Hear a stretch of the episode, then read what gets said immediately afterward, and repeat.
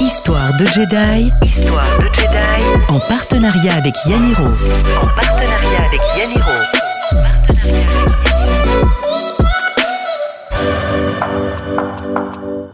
Quoi que dise n'importe le- n'importe quel fonds, n'importe quel banquier, n'importe quelles écoles.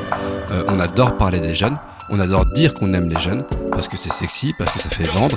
Bonjour et bienvenue dans Histoire de Jedi. Je m'appelle Alexiev et je vais à la rencontre d'entrepreneurs qui choisissent, le temps d'une discussion, de retirer leur costume de super-héros pour parler avec leur cœur de Jedi. Là où les super-héros de l'entrepreneuriat sont infaillibles, les Jedi doutent, se trompent et traversent mille épreuves avant d'accéder à leur destin de héros. Les coulisses de l'entrepreneuriat, c'est dans Histoire de Jedi. Bonne écoute Bonjour Sixte Salut. Euh, je suis ravi de t'avoir ici, là, pour cette euh, interview aujourd'hui, pour cette petite discussion. Euh, pour te présenter rapidement, tu es fondateur de Nestor, que je pense que tout le monde connaît parmi nos auditeurs, mais pas pour le présenter, mais peut-être pour présenter la version actuelle, l'instant T de Nestor. Comment est-ce que tu présentes Nestor en termes de ce que vous faites et en termes de la boîte? Combien de temps ça existe? Il y a combien de personnes? Est-ce que vous avez levé ou pas?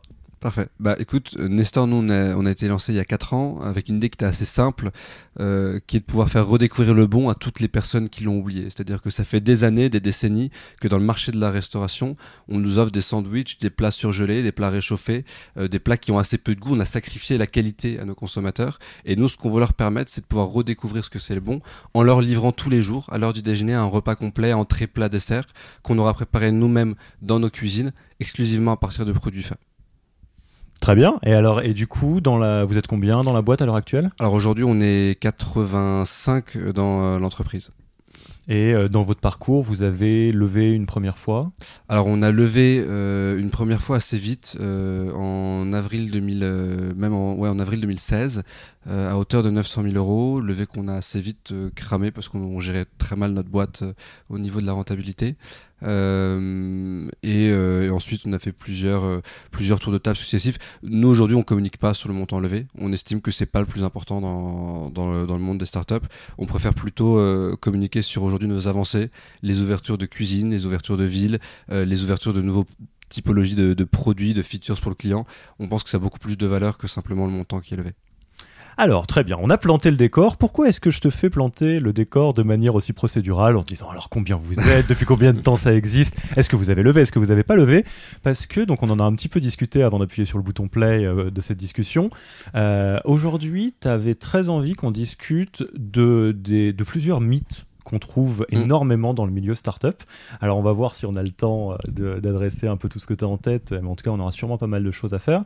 Et euh, donc tu voulais parler de, de deux choses, je te laisserai euh, plutôt euh, voir comment toi tu les présentes. Tu voulais parler du mythe de la jeunesse, parce que bon, bah, la startup euh, c'est un peu cliché, hein. on est censé être jeune, euh, barbe basket, à savoir l'intégralité des gens qui sont autour de ce podcast, on ressemble tous les deux à ça. Euh, et il y avait un autre mythe que tu voulais, dont tu voulais parler, qui est le mythe de l'hypercroissance versus potentiellement la rentabilité. Alors là, je te prends au dépourvu parce qu'on n'a pas décidé euh, avant euh, dans quel sens on le faisait et, duquel on partait. Toi, tu as envie de parler de quoi là spontanément? C'est de quoi tu envie Sur quoi tu as envie de lancer la discussion? C'est quoi le mythe que tu as vraiment envie de euh, démonter peut-être pour tous les entrepreneurs et entrepreneuses qui nous écoutent? Bah, Je pense que ces deux points-là sont des points qui sont hyper importants. C'est-à-dire que moi, j'ai lancé ma boîte avec Benoît et Joseph, deux amis d'enfance, à 21 ans. Et clairement, on est tombé dans le panneau sur ces deux sujets, que ce soit le sujet de la rentabilité et le sujet de la jeunesse. Euh, je pense que le sujet de la rentabilité, le sujet du cash, c'est un sujet qui est hyper tabou en startup. Euh, on ne parle pas de rentabilité, on ne parle pas du cash qu'on a actuellement en banque. On préfère parler des montants qui sont levés, alors que c'est le nerf de la guerre. C'est-à-dire que demain, si j'ai plus de cash en banque, simplement, je peux plus payer mes salariés, je peux plus payer ma croissance et je mets la clé sous la porte. Et que je m'appelle startup ou PME, on est logé à la même enseigne. C'est euh, simplement l'argent qui va dicter notre loi. Et, euh, et nous, si tu veux, il y a, il y a quand même un mythe autour de ça, euh, qui est de se dire que le plus important, c'est la croissance et l'hypercroissance, que la rentabilité viendra après, mais après on sait pas trop quand euh, et qu'il suffit de lever des fonds pour exister et c'est pas très grave si on a un modèle qui euh, euh, n'est pas rentable ou qui tient pas la route. Euh, et, et le problème de ça c'est qu'on a voulu calquer un modèle économique bien particulier euh, qui a besoin d'effets de réseau très importants sur tous les modèles aujourd'hui startup alors que tous les modèles startup ne s'appliquent pas à ça. Et, et nous on est on, est vraiment tombé là-dedans c'est-à-dire dans dans ce mythe là où on est arrivé dans un dans une euh, dans un écosystème qui est celui de la food delivery donc qui est un marché en hyper croissance et qui a totalement explosé, explosé ces dernières années. C'est-à-dire que se faire livrer autre chose que des pizzas, des sushis, il y a 4 ans, c'était absurde. Aujourd'hui, on, se fait- on se fait livrer un peu tout et n'importe quoi. Et donc ça, ça a impliqué qu'il y a eu beaucoup d'acteurs qui se sont positionnés et il y a surtout beaucoup d'argent qui sont arrivés. C'est-à-dire que l'argent coulait à flot, c'était un peu la, la nouvelle poule aux œufs d'or. Et concrètement, euh, la rentabilité, c'était quelque chose que personne ne regardait. Le plus important, c'était de pouvoir aller vite, très vite, et de faire en sorte d'être le premier. Et donc, peu importe l'argent qu'on cramait. Et donc, nous, on a fait une première levée de fonds à hauteur de 900 000 euros. Euh, c'est la seule levée de fonds, d'ailleurs, sur laquelle on a communiqué. On était très content de communiquer auprès de cette levée de fonds. Elle devait nous permettre de tenir 18 mois, d'ouvrir un certain nombre de villes, de pouvoir euh, structurer l'équipe. Euh, et en fait, il se trouve qu'en 4 mois, on a cramé cette levée de fonds.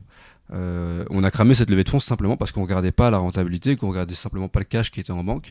Et c'est assez con, mais euh, cramer 900 000 euros en 4 mois, c'est hyper simple. Et c'est beaucoup plus simple que ce qu'on peut croire, surtout lorsqu'on, lorsque c'est pas notre priorité et lorsqu'on pense uniquement à la croissance.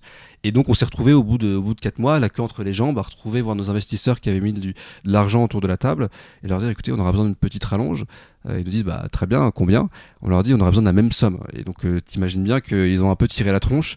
Et c'est là où on s'est rendu compte que, au final, on était dans un vrai business de centimes et qu'on était en train d'aller droit dans le mur. Déjà parce que tout autour de nous, de nous, il y avait pas mal de boîtes que dans des marchés plus matures, en Angleterre, aux US, qui avaient levé des sommes considérables, 15, 50, 60, 130 millions de dollars, et qui mettaient tous la clé sous la porte.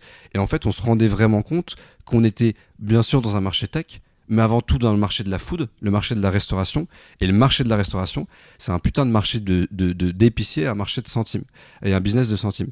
Et donc pour ça, le plus important, c'est comment faire en sorte qu'à la fin du mois, je puisse dégager des marges. Parce que si je dégage pas des marges à 500, à 1000, à 2000 ou à 10 000 repas, j'en dégagerai probablement jamais. Et, et en fait, on a fait ce travail-là, à commencer à regarder où est-ce qu'on pouvait optimiser les coûts. Et ça, c'est en fait, quand tu commences à faire ce travail-là en tant qu'entrepreneur, tu te prends un sacré nombre de baffes et un sacré nombre de claques parce que euh, t'es juste pas préparé à ça. On t'a juste pas préparé à ça. On t'a pas dit que à un moment il allait falloir que tu te tapes à regarder toutes les factures un par une, une par une euh, de, de ce qui s'est passé dans le mois pour te rendre compte que ça fait 18 mois que tu es très content parce que tu as de la croissance, mais ça fait surtout 18 mois que tu gères pas ta boîte. Et, euh, et, et- on a commencé à faire ça lorsque les investisseurs nous ont dit ok on te file la rallonge, mais en revanche tu as, 10 mois pour atteindre la rentabilité. Et quand on a commencé à regarder la facture, c'était un désastre. On s'est rendu compte qu'on perdait du fric bêtement. C'est-à-dire qu'on négociait un prix avec un fournisseur et on nous facturait et on payait 30% plus cher. Parce que soit le fournisseur te, facturait un prix différent de ce que tu avais négocié, soit il te livrait plus que ce que tu avais commandé, soit au final il te livrait des produits que tu n'avais jamais commandés et que tu acceptais en fait parce que tu regardais même pas. Mais c'était et donc quand tu commences à regarder ça, tu te dis putain merde. 30% quand tu commences à débourser plusieurs centaines de milliers d'euros par mois pour les fournisseurs, ça fait près de 60, 70 000 euros que tu perds chaque mois juste parce que tu gères pas, juste parce que tu gères pas tes factures, parce que tu as la flamme de regarder tes factures. Et en fait, tu comprends très vite que les 900 000 euros que tu as cramé en 4 mois, bah, en gérant un peu mieux ta boîte, en gérant un peu mieux tes factures, en regardant un peu plus au jour le jour le cash qui entre et qui sort, bah, tu les aurais peut-être cramés moins vite. Et surtout tu aurais pu faire beaucoup plus de choses avec. Et donc tu aurais été beaucoup plus efficace et tu aurais pu avoir une croissance qui aurait été euh, beaucoup plus importante. Et donc ce qu'il faut faire attention c'est qu'aujourd'hui on a une dichotomie entre euh, l'hypercroissance et rentabilité. On a souvent soit on, soit on dit tu prends le chemin de l'hypercroissance et c'est pas grave ça excuse ta non rentabilité soit on dit que tu vas être rentable mais à ce moment là tu vas être assez vite catégorisé en tant que PME avec peu de croissance etc alors que dans les faits il y a un chemin entre les deux qui est possible et dans un certain nombre de business et un certain nombre de marchés tu dois réussir à trouver ce, ce modèle qui puisse être économiquement viable tout en gardant une hypercroissance. Et ça, ça suppose d'avoir quelque chose qui est de, de, la rigueur extrême. Tu dois être un maniaque du fric qui entre et qui sort. Tu dois regarder tous les chèques, tous les virements qui doivent être faits. Tu dois regarder toutes les factures qui sont faites. Parce qu'en fait, à la fin du mois, lorsque tu es dans un business de volume, c'est beaucoup trop important. Et alors, si tu te reconnectes au, au d'il y, a 4 ans, celui qui arrive, euh, effectivement, fleur au fusil, avec ses, euh, cofondateurs, euh, encore hyper euh, motivé par le mythe parce que bon bah après la, la réalité euh, du business bah, comme tout le monde tu le découvres quand t'es dedans ouais. voire même quand t'es les deux pieds dedans euh, jusqu'au coup comment c'était ta, ta, vision de ce mythe de te dire de toute façon ce qui est important c'est l'hypercroissance je me lance en start-up la version non caricaturale? Parce que je pense qu'il y a beaucoup de gens qui nous écoutent bah, qui vivent encore dans, ces, dans ce mythe parce qu'en fait c'est plus qu'un mythe c'est une culture mmh. la culture startup qui en fait et je te rejoins à 100% je trouve qu'il y a une version un petit peu grossière d'un euh, modèle américain, de un type de boîte qu'on a un peu euh, répliqué en se disant que c'est ça la, le modèle. Et donc, à l'époque, comment tu le voyais? C'était quoi ta, ta, perception, même si tu n'en avais pas forcément conscience? Honnêtement, pff, en, vrai, on, avait, je pense qu'on n'avait pas vraiment de conscience de ce qu'on faisait. On avait juste la conscience de, il faut qu'on fasse plus de repas la veille que le lendemain. C'était, c'était uniquement ça notre logique. donc croissance pure et dure. C'était juste la croissance. Et, et, et, la rentabilité, on ne savait même pas combien on perdait. Je te, je te demande même pas de, de, savoir ce que tu perds au jour le jour. Ce que nous aujourd'hui on fait parce qu'on estime que c'est trop important. Mais au moins savoir ce que tu perds chaque mois. Quand on nous posait la question aujourd'hui, tu perds combien tous les mois? On lui répondait, bah, aujourd'hui, on a fait tant de croissance. Et en fait, parce que pour nous, ça n'était pas la logique. La levée de fonds devait, euh, c'était justement l'excuse. La levée de fonds devait nous permettre de financer les pertes. Sauf que une levée de fonds ne permet pas de financer les pertes. La levée de fonds, elle, permet de financer la croissance, un effet de levier qui te permet d'atteindre la rentabilité et qui te permet ensuite de pouvoir euh, dégrader ta rentabilité le moment où tu es rentable. Mais c'est pas une excuse pour ne pas être rentable. C'est une faute de ne pas être rentable. Parce qu'en fait, euh, que tu sois start-up ou PME ou grosse boîte, si t'es pas rentable, demain tu meurs. C'est aussi simple que ça.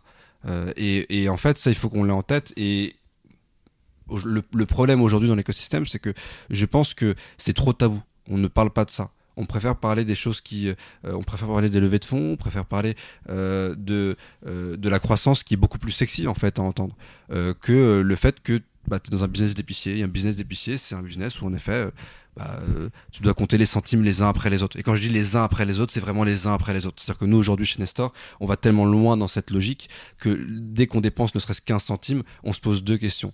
Euh, la première question, c'est est-ce que ce centime-là, il va permettre de pouvoir améliorer l'expérience du client?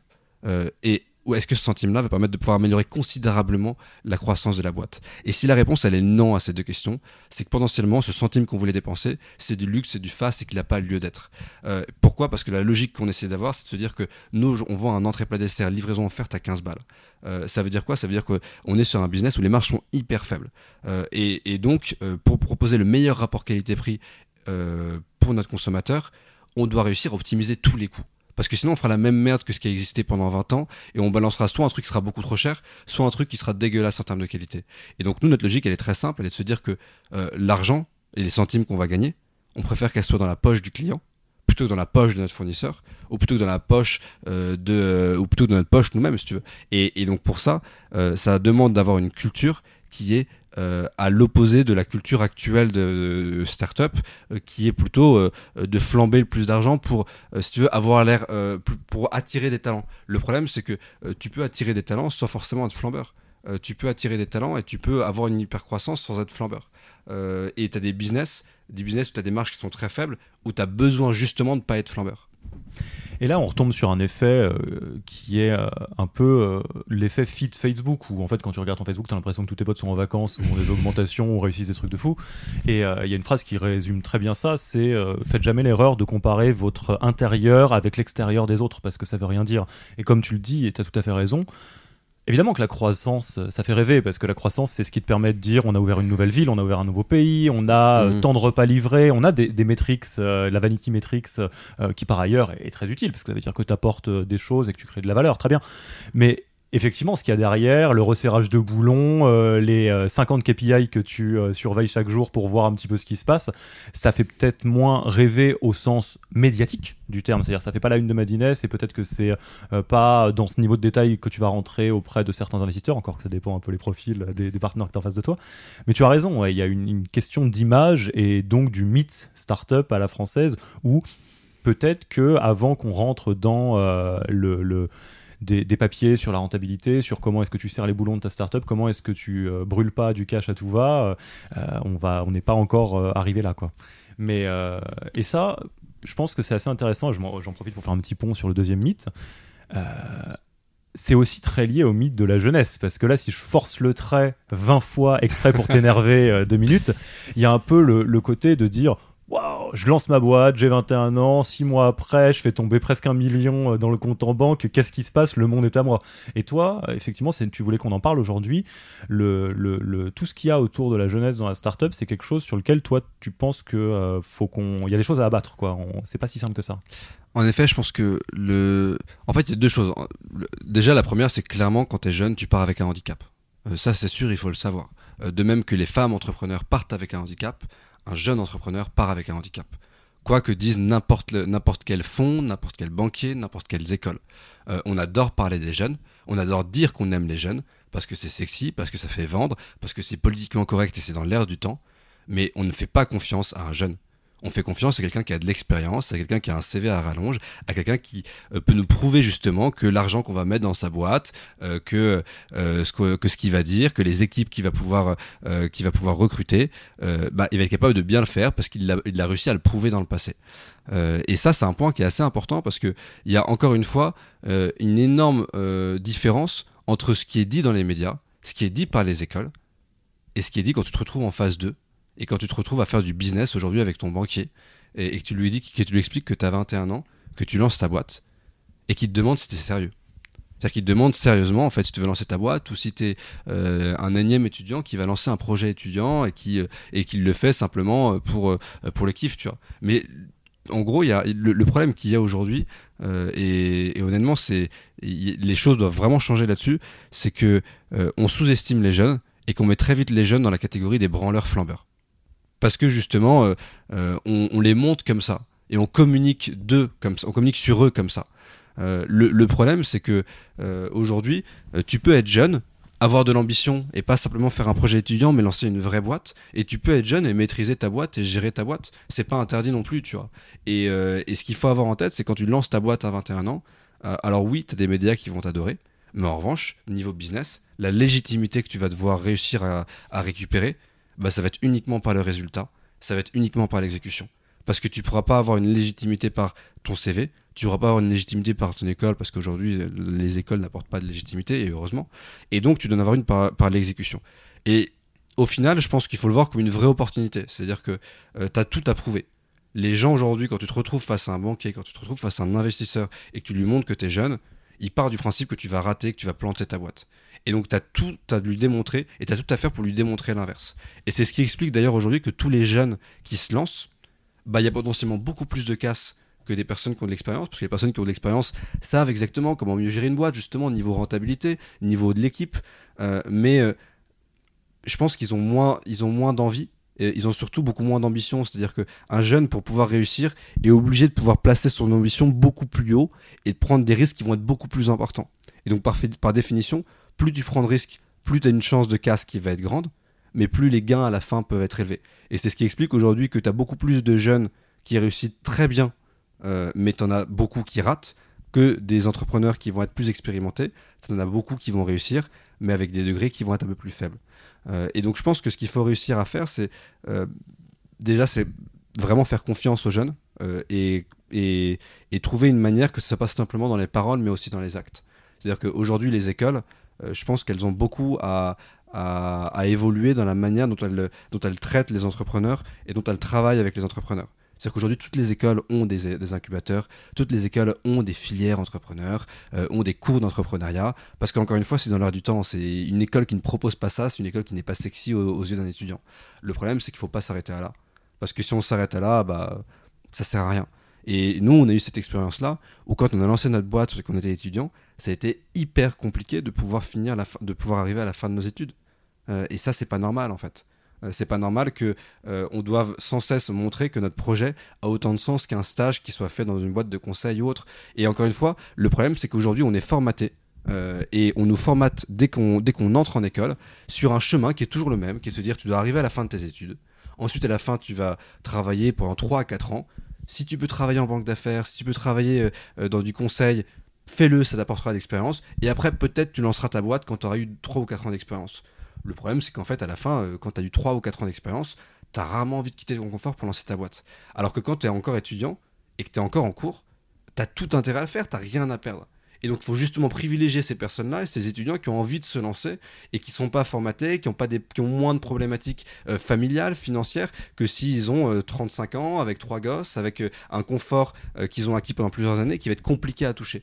Et il faut justement les accompagner, ces jeunes-là. Et de plus en plus, les jeunes veulent se lancer sans attendre la, la, fin des études. Et les écoles doivent évoluer. C'est-à-dire que si les écoles n'évoluent pas et qu'elles restent sur le même format, qui est de dire qu'on doit lancer sa boîte après avoir fini ses études et après avoir fait trois ans de 3 ans de, de, CDI, la seule chose qui va se passer, c'est que les entrepreneurs arrêteront de finir leur cours. Et ça commence déjà.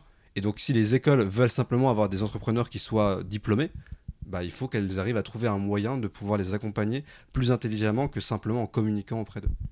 Mais ce qui est vrai, c'est sur ce que tu dis qu'on observe très bien dans les deux cas, c'est qu'il y a un delta énorme entre euh, le vernis entrepreneur euh, qui fait rêver, avec tout son lot de, de mythes, de fantasmes qu'on met derrière, euh, genre ah ouais ils sont jeunes et c'est même mieux qu'ils soient jeunes, et en fait ça leur ouvre toutes les portes, et de toute façon ils bossent sur une techno bizarre, on n'a pas bien compris à quoi ça sert, mais et la réalité, ou la réalité, et je te rejoins parce que de toute façon on le voit tous les jours, c'est que ceux qui y arrivent et celles qui y arrivent, tu as raison de souligner aussi que les femmes entrepreneurs partent avec encore plus de, de plomb sur, sur, sur les ailes, eh ben, ils sont obligés de, de, tout réussir à mort. Parce qu'il y a des choses, ça, m'a fait penser ce que tu dis quand tu dis, bah voilà, euh, euh, tes, tes, tes, profs disent, ouais, vas-y, euh, fonce, c'est super. bon, bah alors du coup, je vais monter ma boîte plutôt que de faire un stage. Attends, tu pourrais pas partir chez McKinsey parce que c'est quand même beaucoup mieux.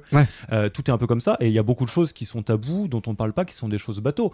De type, en France, à tous les niveaux, quand tu veux, par exemple, construire quelque chose, acheter, on te regarde à l'aune du CDI tu dois avoir un CDI. Attends, tu as monté ta boîte, il me faudrait trois bilans euh, qui montrent rentabilité successive, sinon euh, tu es considéré comme profil à risque, etc. etc.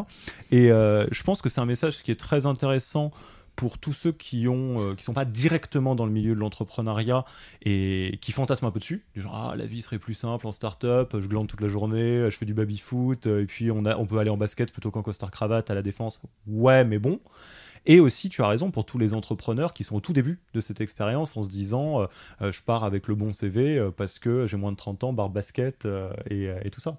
Exactement, on a l'impression qu'on rentre dans le cliché de l'entrepreneur, alors qu'au final, c'est pas forcément ça qui va nous aider. Mais d'ailleurs, je pense qu'il y a, y a des, petits trucs comme ça qui sont très simples à dire. tu, tu donnais l'exemple de tu veux louer une tu, tu, tu veux louer un appartement. Euh, ou un studio ou, quoi que ce soit. Euh, aujourd'hui, c'est vrai que quand tu loues un appartement, on te demande euh, ton contrat de CDI. quand on sait que tu es entrepreneur, on te demande le cabis de ta boîte, on te demande le bilan de ta boîte. Moi, c'est quand même ce qu'on m'a demandé lorsque j'ai voulu louer un appart. c'est, quand même fou, tu vois.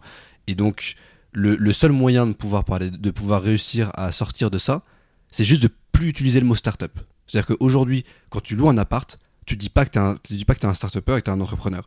Tu dis que tu es le patron d'une entreprise en hypercroissance. Et tout de suite, les gens se regardent beaucoup mieux, tu vois. Et, et c'est con, mais c'est juste des mots parfois qu'il faut utiliser et qui changent la donne. De même qu'avec des fournisseurs, aujourd'hui, on n'utilise plus le mot start-up.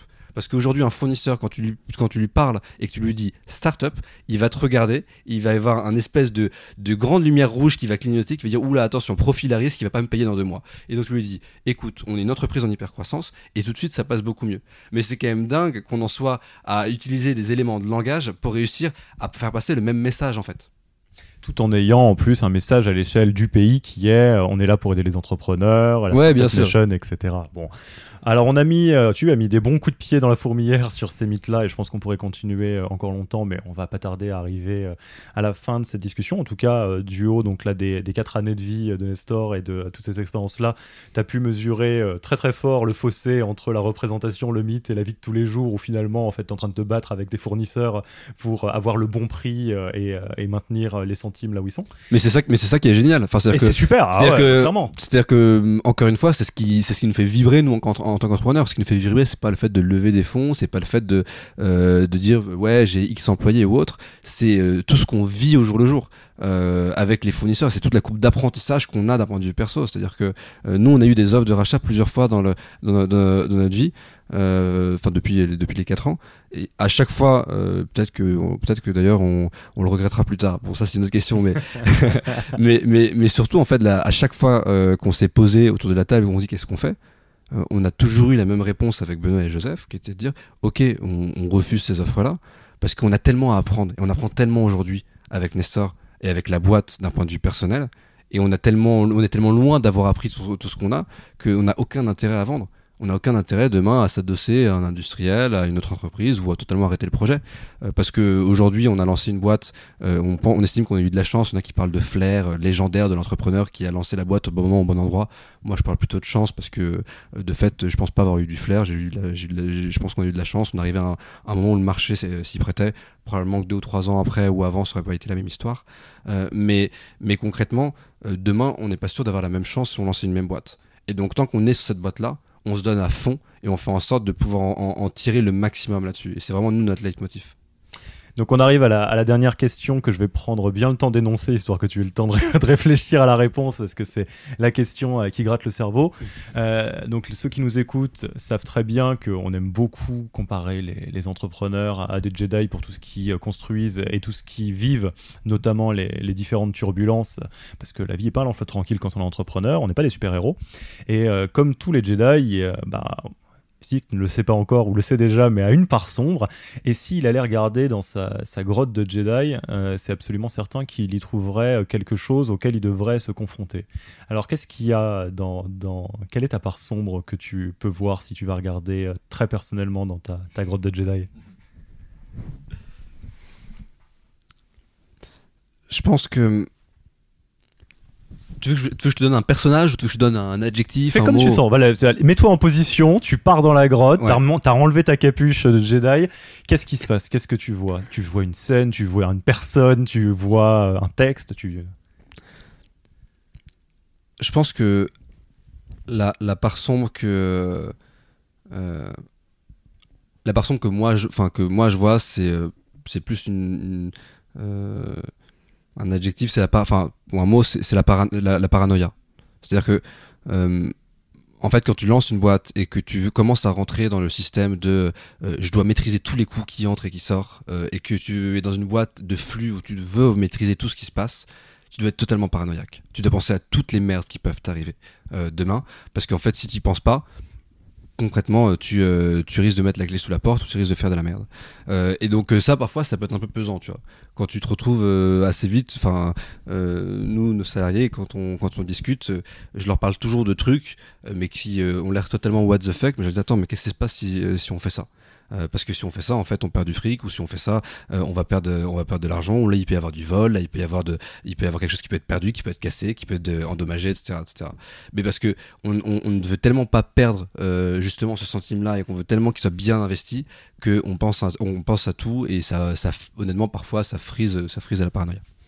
Donc euh, l'équilibre entre la scène paranoïa qui te permet de garder la boutique et la folie paranoïaque qui pourrait te précipiter euh, dans le précipice. Ouais, exactement, sinon après tu vis plus.